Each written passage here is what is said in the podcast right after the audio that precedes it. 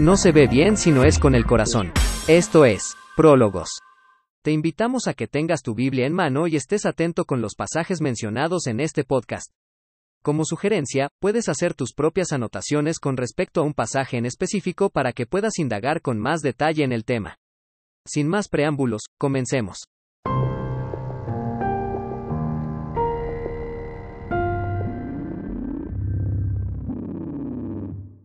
Y hermanos y amigos, les saludamos una vez más con esta entrada típica que tenía el famoso predicador y evangelista Gigi Ávila.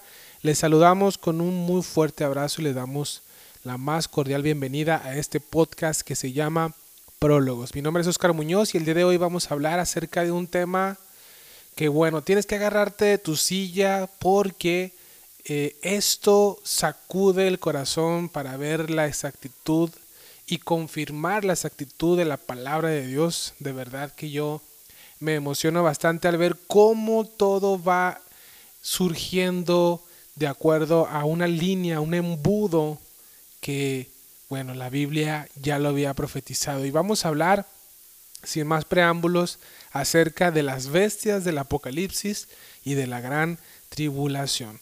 Para ello tenemos que ir a Apocalipsis capítulo 13, versículo 1 en adelante para hablar acerca del tema. Y bueno, de antemano te digo, toma nota porque lo que vas a escuchar a continuación está, pero que acorde y como anillo al dedo a la situación actual en el mundo. Y verás por qué todo este asunto de la pandemia, este, las vacunas, todo este sistema, eh, la economía a nivel mundial, todo está acomodándose para llegar y aterrizar a un nuevo orden mundial. Entonces presta mucha atención, citamos Apocalipsis capítulo 13, versículo 1 en adelante, dice, me paré sobre la arena del mar y vi subir del mar a una bestia que tenía siete cabezas y diez cuernos, y en sus cuernos diez diademas y sobre sus cabezas un hombre blasfemo y la bestia que vi era semejante a un leopardo. No, presten, perdón, mucha atención a estas características. Primero dice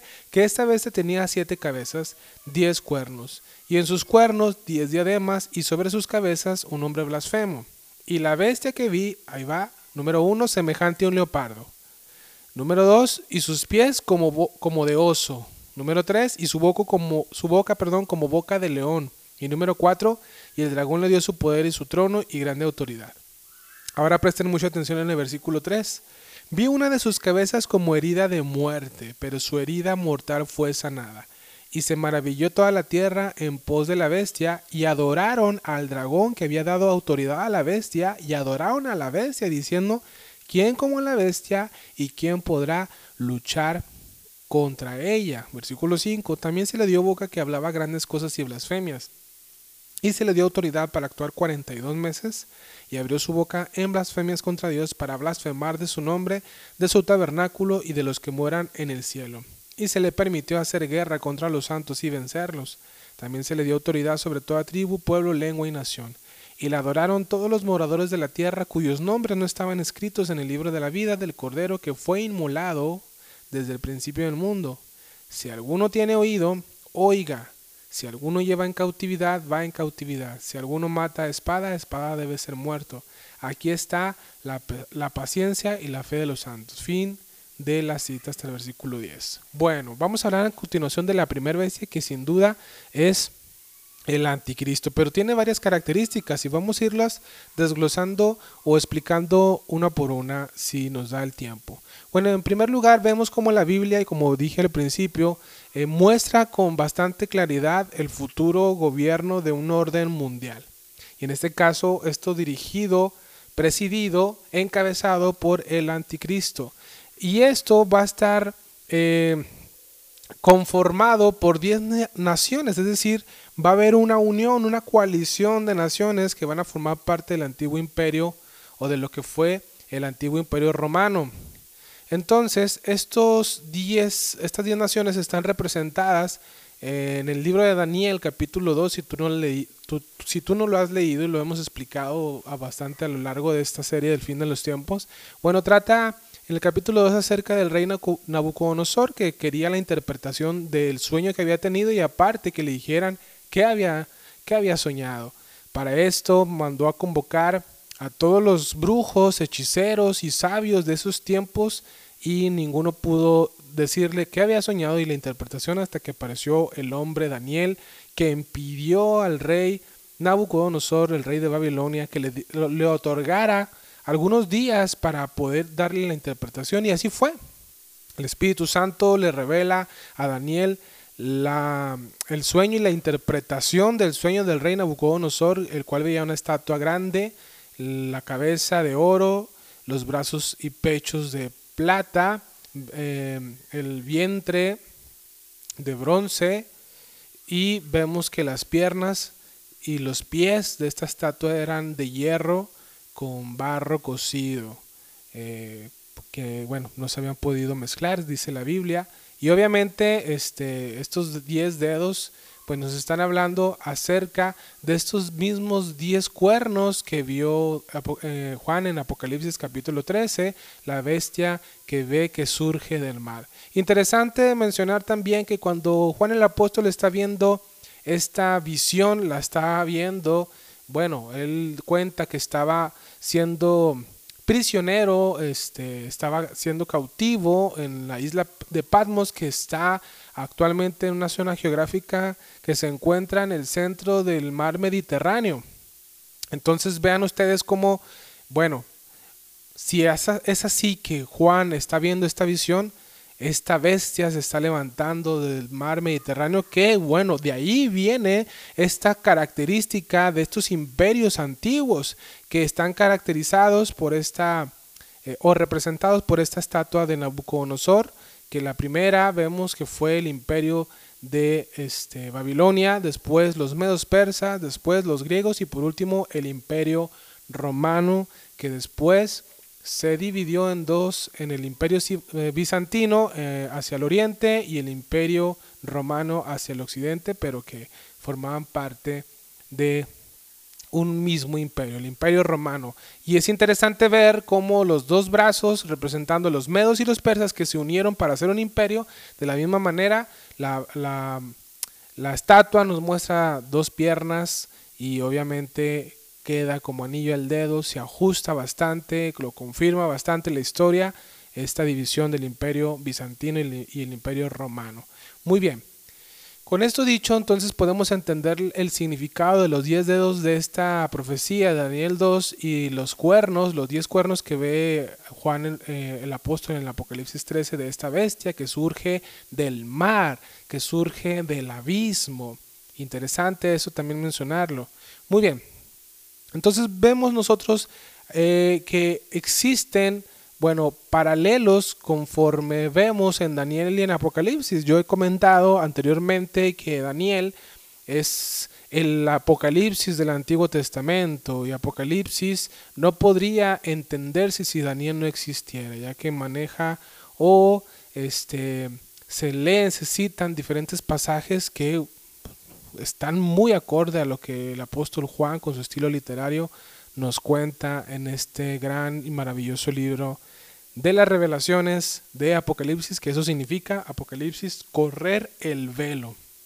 Muy bien, entonces, el Espíritu Santo de Dios nos explica muy bien esta interpretación de los diez dedos y los diez cuernos que nos enseña que son diez reyes, es decir, diez gobernantes que van a participar en el gobierno uh, del anticristo, que van a estar en coalición con él.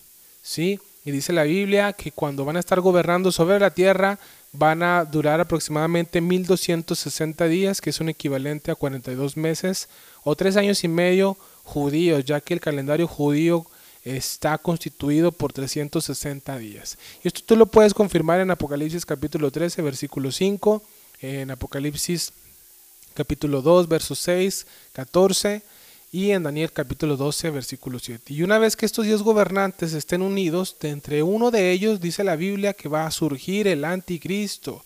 Nosotros ya hablamos en un anterior podcast acerca del anticristo, quién es y de dónde surgirá. Y a propósito, bueno, nosotros escribimos un libro donde detallamos a más detalle, este, valga la redundancia, todo lo que es esta información tan importante que tú que estuviste como alumno en la escuela de formación cristiana lo entiendas, lo aprendas, lo estudies para que puedas ver e interpretar las señales, ver lo que está sucediendo a nivel global y no caer en la trampa del sistema que se está gestando cada vez más, el sistema del anticristo.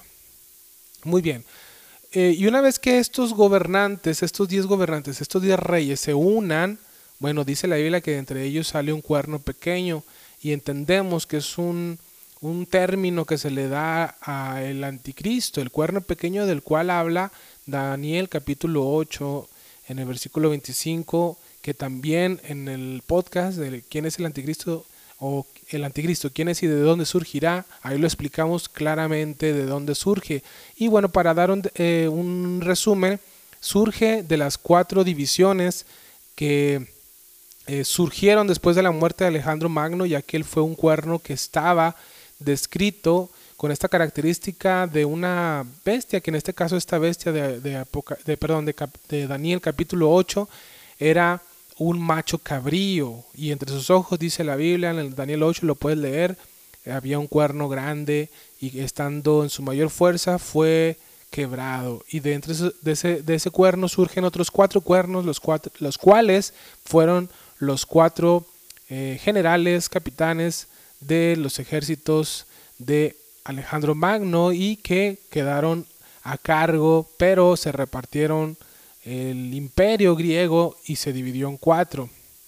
Y también esto ya lo explicamos. Si quieres informarte más, también puedes, después de terminar este podcast, pásate a escuchar el anticristo para que te enriquezcas más, para que sepas más acerca del tema y vas a ver que vas a quedar eh, sorprendido de la, de la exactitud de la Biblia y vemos cómo, cómo el libro, este libro de los libros es un libro sobrenatural que fue inspirado por el Espíritu Santo. Muy bien, en segundo lugar queremos comentar que estos diez gobernantes, estos diez reyes, eh, van a estar gobernando sobre diez naciones y tienen las características de los antiguos imperios que ya mencionamos, Babilonia, este, actualmente es la nación de Irak, tenemos a los medos persas que, bueno, fueron y, abarcaron un territorio eh, que está en el Medio Oriente bastante y también tenemos al imperio griego que este, la antigua Macedonia, así conocido también, donde hay algunas naciones en Europa, en el cual también está incluido la nación de los griegos. Vemos también el, el, imperio romano que ya comentamos, ¿verdad? Que nos habla acerca de eh, algunas naciones de Europa y algunas naciones de, del Medio Oriente también. Entonces, estos cuatro imperios o estos cuatro imperios formaron y siempre estuvieron eh, gobernando la misma región, unos un poquito más, unos un poquito menos, sin embargo fue la misma área geográfica que se, ha disputado alrededor de todos los siglos, donde surge la Primera Guerra Mundial, donde surge la Segunda Guerra Mundial y donde la Tercera Guerra Mundial también va a ocurrir y va a ser un desastre catastrófico. Increíble que estamos acercándonos a los tiempos finales y tú debes de estar despierto, despiértate tú que duermes, te va a alumbrar Cristo para que seas libre y seas salvo de la ira venidera y puedas gozar del placer de ser honrado, glorificado por parte del Señor de señores, nuestro Salvador Jesucristo. Muy bien. Entonces, cuando estos diez gobiernos estén eh, siendo presididos por estos diez reyes que van a tener las mismas características que por así la Biblia nos da a entender, nos deja entrever que los mismos imperios antiguos, donde las mismas naciones que participaron van a ser parte de este último imperio, bueno, de estas, de estas naciones saldrán eh, y que formaron parte del antiguo imperio romano, de ahí surge el anticristo. Entonces vemos como según Daniel capítulo 2, versículo 44-45 dice que en los días de estos reyes o de estos gobernantes, Dios va a establecer su reino, el reino de Cristo.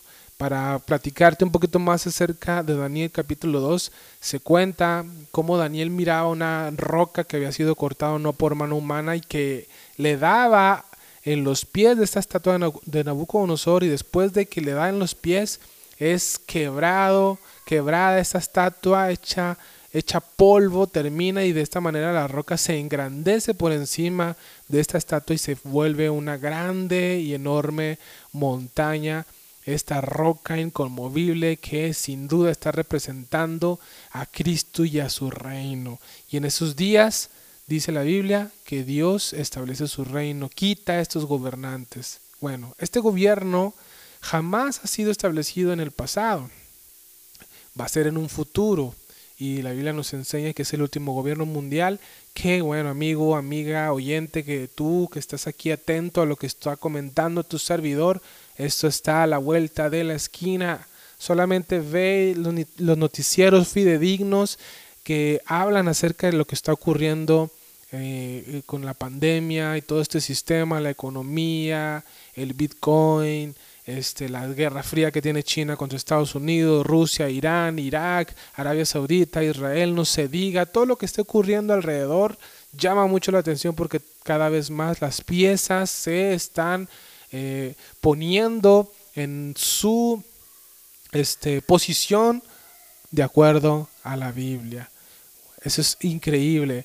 La Biblia nos enseña que estas, eh, estas eh, naciones, por último, serán gobernadas por la bestia que surge del mar Mediterráneo o del mar que vio que surgía esta bestia Juan el apóstol y las va a gobernar. Cuando estas diez naciones formen esta coalición, que probablemente van a ser cinco de Europa y cinco del Medio Oriente, ya dado a la explicación que dimos de los pies de, de la estatua de Nabucodonosor, y del imperio dividido de Roma, bueno, probablemente sea esta, estas, estas diez naciones, estos diez gobiernos y estos diez reyes sean cinco de Europa y cinco de Medio Oriente que van a formar un imperio, el séptimo imperio según Apocalipsis capítulo 17 y dice la Biblia que hay un octavo todavía más y es el, eh, es decir, ellos van a formar el séptimo imperio, que va a preceder al imperio de la bestia,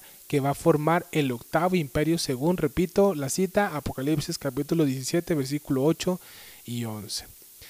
Bueno, el pequeño cuerno o el cuerno pequeño es el mismo que habla Apocalipsis este, aquí y también Daniel en el capítulo 8, versículo 8 y 9, ya que el cuerno pequeño de Daniel y, de Daniel y la bestia de Apocalipsis son lo mismo, pertenecen a un futuro que, como está ya eh, demostrado, bueno, Jesús pelea con, eh, perdón, Cristo pelea con el anticristo en su segunda venida y lo vence, aplasta a estos diez gobiernos.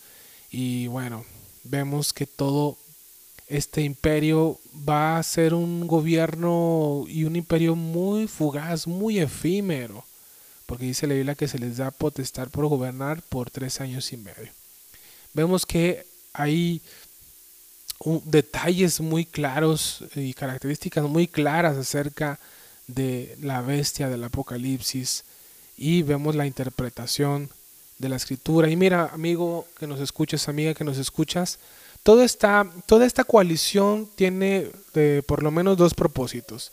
En primer lugar, esta coalición va a, a querer procurar una paz y una seguridad. Y en segundo lugar, por ende, pues un total control de economía y me atrevería a decir una tercera cosa, eh, una sola religión. Una sola, una sola religión con una devoción exclusivamente hacia el anticristo. ¿Quién como la bestia? Dice Apocalipsis capítulo 13. Y bueno, si tú quieres saber por qué, eh, cuál es el mal de una nación, cuál es el mal de una familia, de un hogar, de un negocio, de una empresa, cuál es el mal eh, ¿Y por qué les va como va y por qué empeora todo? Bueno, la escritura nos dice en Timoteo que la raíz de todos los males es el amor al dinero. Y la palabra amor en griego significa avaricia y todo gira en torno al dinero. La raíz de todo mal en el mundo, en las naciones, en las ciudades, en las empresas, en los negocios, en las familias, en las personas, en los individuos, es el amor al dinero, la avaricia al dinero. Y por esto, amigo creyente, amiga creyente, esto va a ser necesario para controlar la economía, establecer pues una manera de poder comercializar, hacer mercadotecnia, poder comprar, poder vender, poder hacer comercio, vamos. Y es con la marca de la bestia, que es número de hombre y su número es 666. Nosotros explicamos, si tú no escuchaste el anticristo, hablamos también acá en el taller del fin de los tiempos, que esta marca, bueno, eh, perdón, este número y esta marca, en esos tiempos que, los escribe, que lo escribe Juan el Apóstol, pues los griegos no tenían números. Su alfabeto, alfa, podríamos decir que era un número uno, y cada número del alfabeto griego eh, tiene un valor. Entonces lo que nos está diciendo es que ah, la marca o el número de la bestia o el nombre de la bestia está constituido, eh, es decir, el valor numérico pasado al alfabeto griego del nombre de la bestia da 666. Por eso la Biblia dice, aquí hay sabiduría, porque es un, un número de hombre. La Biblia nos dice que el hombre fue creado en el día sexto. Entonces vemos cómo parece bien interesante si tienes calculadora a tu mano ahí en tu celular, que hagas la, la siguiente operación que es 2 entre 3 y te vas a dar cuenta que 2 entre 3 es nada más y nada menos que 0.666. 0.666. Ahora tú me dirás, Oscar, ¿y por qué comentas esto? O sea, ¿qué tiene que ver? Bueno, mira, déjame te cuento que el hombre este, fue creado por Dios eh, igual a su imagen y semejanza, por eso el hombre es alma, cuerpo y espíritu. Estamos, eh, Oscar, por ejemplo, tu servidor, su, su, cuerpo es Oscar Muñoz, su alma es Oscar Muñoz, mi espíritu es Oscar Muñoz. Y lo comento porque cuando el hombre peca deliberadamente contra Dios y se revela queriendo ser Dios para sí mismo en el Edén, pues dice la Biblia que murió.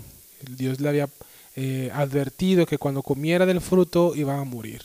Y bueno, por eso es que envejecemos y morimos, es una evidencia. Aunque no murió físicamente inmediatamente, sí murió espiritualmente inmediatamente. Porque la muerte en la Biblia nos habla y significa separación. El espíritu del hombre, que era el, el punto de contacto, dice eh, eh, en el Antiguo Testamento, en los Proverbios, que la lámpara de Dios es el espíritu del hombre, lo cual escudriña lo más profundo de él. Esto nos quiere decir que el espíritu era el punto de contacto, de comunicación de Dios con el hombre. Por eso es necesario que nosotros que estemos muertos en delitos y pecados, espiritualmente muertos, estemos otra vez vivos para Dios espiritualmente. Es decir, según Juan capítulo 3, volver a nacer de nuevo. Es necesario. Entonces, volviendo con lo de la marca de la bestia, eh, te quiero comentar que si el hombre está muerto espiritualmente, entonces eh, podríamos decir que activamente eh, está el hombre despierto o vivo, por así decirlo entre comillas, su alma y su espíritu. Es decir, dos de tres, dos entre tres más bien. Por eso es que podríamos decir que prácticamente cada hombre, cada individuo, cada persona, cada hombre, mujer que no ha nacido de nuevo, de nuevo, perdón, tiene la marca de la bestia. Oh amigo creyente, oh amiga creyente, tu uh, audiencia que estás atento a todo esto que comenta tu servidor, es necesario nacer de nuevo y tener un encuentro con Cristo. Tú dirás, ¿cómo?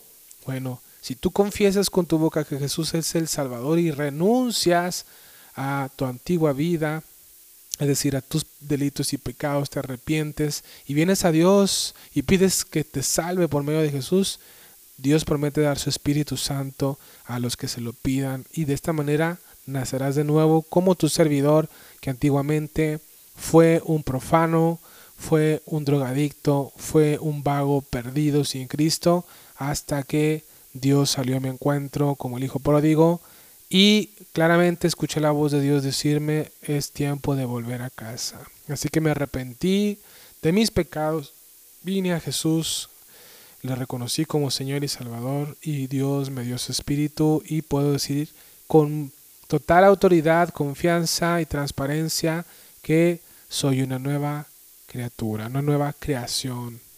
Ahora cada vez que le fallo a Dios, mi corazón se contrista, mi espíritu, y no puedo volver a practicar lo mismo de antes, porque el Espíritu de Dios ahora mora en mí. Interesante.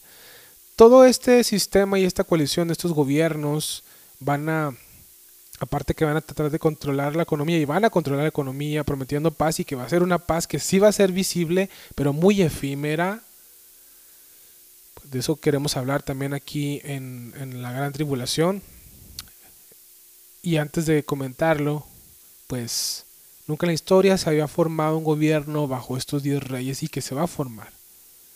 ¿Sí? Y mucho menos que estos diez gobiernos estaban o van a ser dirigidos por un solo hombre, el hombre de paz, el hombre de pecado, una paz falsa, el anticristo. Diez naciones que van a surgir del antiguo imperio romano para cumplir las profecías de la Biblia. Increíble. Estas diez naciones van a formar el séptimo imperio mundial, repito, y de ahí surge el anticristo de estos diez y va a presidirlo y a formar un octavo, un nuevo imperio, ocho, el octavo imperio, el último imperio mundial, en donde este gobierno final del anticristo va a quemar el sistema religioso de la gran ramera en estos últimos tres años y medio de la gran tribulación, según Apocalipsis 17 y 16, la gran ramera representando o representado por una mujer sentada sobre una bestia. Interesante, interesante. Y el anticristo la quema, la avergüenza, las naciones se lamentan porque ya no pueden hacer comercio con ella. Ella había fornicado con ellos según las escrituras y uff, fue grande su ruina. Y lo que hace el anticristo es que toda esa devoción religiosa que se le daba a la gran ramera, ahora esa devoción con un sistema nuevo religioso sea todo toda la devoción, la adoración a él, que le adoren. Y la segunda bestia este nos cuenta bastante eh, acerca de otro hombre. Y vamos a leerlo a partir del versículo 11 de Apocalipsis 3 y cito, después vi otra bestia que subía de la tierra y tenía dos cuernos semejantes a los de un cordero, pero hablaba como dragón, y ejerce toda la autoridad de la primera bestia en presencia de ella, y hace que la tierra y los moradores de ella adoren a la primera bestia, cuya herida mortal fue sanada. Hasta ahí fin de la cita. Ahorita seguimos leyendo el versículo 13. Bueno, en primer lugar nos dice que esta bestia sube no del mar, sino que sube de la tierra. Sube de la tierra. Esto nos da a entender que, bueno, surge de, de entre las naciones, de entre las muchedumbres, que también el mar es representado como muchedumbres, como pueblos, lenguas, etcétera, pero surge del abismo, del mar, ¿no? Y Apocalipsis 12 nos dice que el abismo es donde habitan los demonios. Eh, y eh, curiosamente Jesús peleó bastante eh, con estos entes, estos seres que le rogaban a Jesús, unos llamados Legión, que atormentaban a un hombre en los sepulcros, lo desnudaban, estaba desnudo, tenía gran fuerza, vivía en los sepulcros. Y ellos le rogaron a Jesús, ¿sabes qué? Cuando lo vieron y salieron a su encuentro, no nos envíes, porque has venido a atormentarnos antes de tiempo. Te rogamos que no nos envíes al abismo. Bueno, esta bestia que sube de la tierra, pues nos da a entender también que es un hombre y que no surge del mar, sino que sube de la tierra. Y dice la Biblia que tenía dos cuernos semejantes a los de un cordero. Es decir, eh, dando una imitación a Jesús. ¡Wow! Mira, yo he escuchado a musulmanes, eh, bueno, en especial escuché a uno decir, eh, un musulmán pacifista, que este, nosotros los cristianos estamos esperando a Jesús y ellos también. Sin embargo, ellos no, no, lo esperan como el Mesías, sino como el profeta del Mesías, es decir, el profeta del imán Mahdi, que viene siendo el Mesías de los musulmanes, que nosotros sabemos que es el anticristo. Entonces, prácticamente lo que está diciendo es que ellos están esperando a Jesús, pero no como nosotros como Mesías. Aunque nosotros lo esperamos como el Mesías, el Salvador, por segunda vez en su segunda venida, ellos lo están esperando como el profeta del Mesías, es decir, Jesús, el Jesús de la Biblia, el Jesús histórico para el mundo musulmán, bueno, en especial para ellos, este, eh, creen que sí existió, que sí fue profeta, que sí viene, venía de parte de, Dios y que va a volver a venir, pero que cuando aparezca va a decir, ¿saben que Yo no era el Mesías.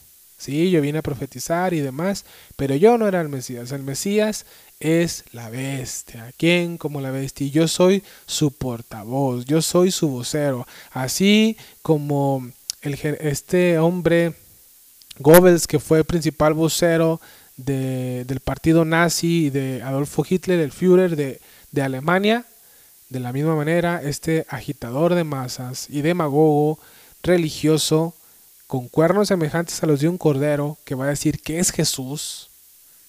Por eso Jesús dice en Mateo 24, cuídense de los falsos profetas, porque verán muchos en mi nombre diciendo yo soy el Cristo, y a muchos se engañarán. Y aquí la Biblia nos dice en Apocalipsis 13 que este hombre o esta bestia que sube de la tierra tiene cuernos semejantes a los de un cordero, pero dice la Biblia, hablaba como dragón. O sea, va a mostrar una apariencia de piedad cuando en realidad es un dragón increíble. Dice en el versículo 12 que ejerce toda la autoridad de la primera bestia en presencia de ella. O sea, lo mismo que te acabo de comentar de este Goebbels que fue el principal vocero de, del Führer. Y dice, y los moradores de ella van a adorar a la primera bestia, va a mandar a hacer que esto suceda y va a mandar a hacer una estatua. Después, eh, esto es lo más seguro, eh, de que el anticristo, la bestia, la primera bestia, la primera bestia, sea herida con una herida de muerte y, y de una aparente, aparente resurrección, porque dice que su herida mortal, herida de muerte, va a ser sanada.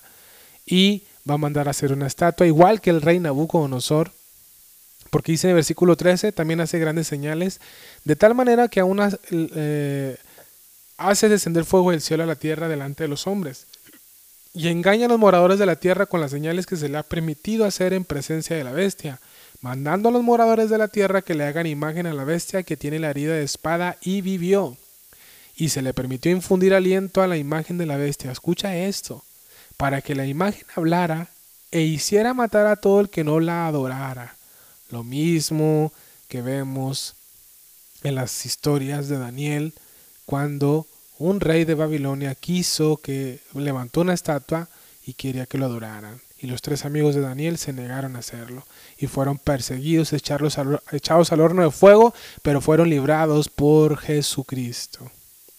Bueno, dice versículo 16, se hacía que a todos, pequeños y grandes, ricos y pobres, libres y esclavos, a todo mundo se le pusiera una marca en la mano derecha o en la frente, y que ninguno pudiera comprar ni vender sino el que tuviera la marca o el nombre de la bestia o el número de su nombre. Versículo 18, lo que habíamos comentado, aquí hay sabiduría, el que tiene entendimiento cuenta el número de la bestia, pues es número de hombre y su número es 666 amigo, oyente, amiga, oyente, todo está preparándose, así como Elías preparó el camino para el Señor, Elías aquí en este caso con el gran predicador Juan el Bautista, que tenía las mismas características, por lo menos en su vestimenta, vestido con este pieles de camello, al igual que este Elías Así como Elías estuvo en el desierto, igual de la misma manera, Juan el Bautista se forja en el desierto y viene con el espíritu de Elías a hablar que se arrepientan. Vos que clava en el desierto, preparar el camino para el Señor. Por eso Juan el Bautista dijo, yo no soy digno de desatar ni siquiera el cordón de las sandalias del Mesías, del Cordero, de Jesús. Es necesario que yo mengüe y que Él crezca. Y Él vino a preparar el camino para nuestro Señor. Y de la misma manera, el falso profeta, y antes del falso profeta, todo este, este, este sistema anticristiano está trabajando alrededor del mundo, en todas las naciones, el sistema del anticristo, preparando el camino para que estas diez naciones, estos diez reyes, formen esta coalición y de ahí surja el anticristo. Amigos, amigas, si tú, tú todavía estás dudando de todas estas cosas y no te habías enterado o dices, no lo había visto de esta manera, bueno, es tiempo de venir a Dios con todo tu corazón, arrepentirte de tus pecados y venir a ser salvo antes de que este sistema y su marca te alcance, porque va a haber una presión muy fuerte psicológica, una presión muy fuerte a nivel masivo y psicológico de tal manera que vas a... mucha gente, bueno, perdón, mucha gente va a, pues, decir, bueno, ¿cómo voy a comer? Bueno, ¿cómo voy a, a vivir si no puedo comprar, si no puedo comercializar? ¿Cómo voy a hacer? Porque también después de estos tres años y medio de una paz efímera, de un gobierno religioso y paz y seguridad, que pues solamente es un, una fachada, un antifaz muy grosero, pues va a durar tan poco y después viene guerra, muerte de miles de millones de personas y hambre, pestes, como vamos a ver a continuación en el segundo, en el siguiente podcast, perdón, de la gran tribulación. Queríamos tocarlo en este tema, sin embargo, dado que ya eh, nos extendimos bastante con el tema porque es imposible tratar de resumir a 10 minutos toda esta información de la Biblia, porque si no nos quedaríamos muy ciegos de entender Apocalipsis, Daniel y los temas relacionados a los últimos tiempos. Amigos, amigas, esto es Prólogos de Escuela de Formación Cristiana. Mi nombre es Oscar Muñoz. Nos vemos en el siguiente episodio. Bendiciones.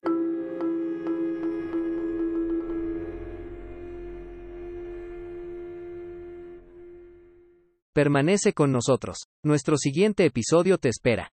Continuaremos con nuestra serie del fin de los tiempos. Todavía hay temas por abordar para enriquecer aún más nuestro aprendizaje. Y recuerda, no se ve bien si no es con el corazón. Esto es, Prólogos.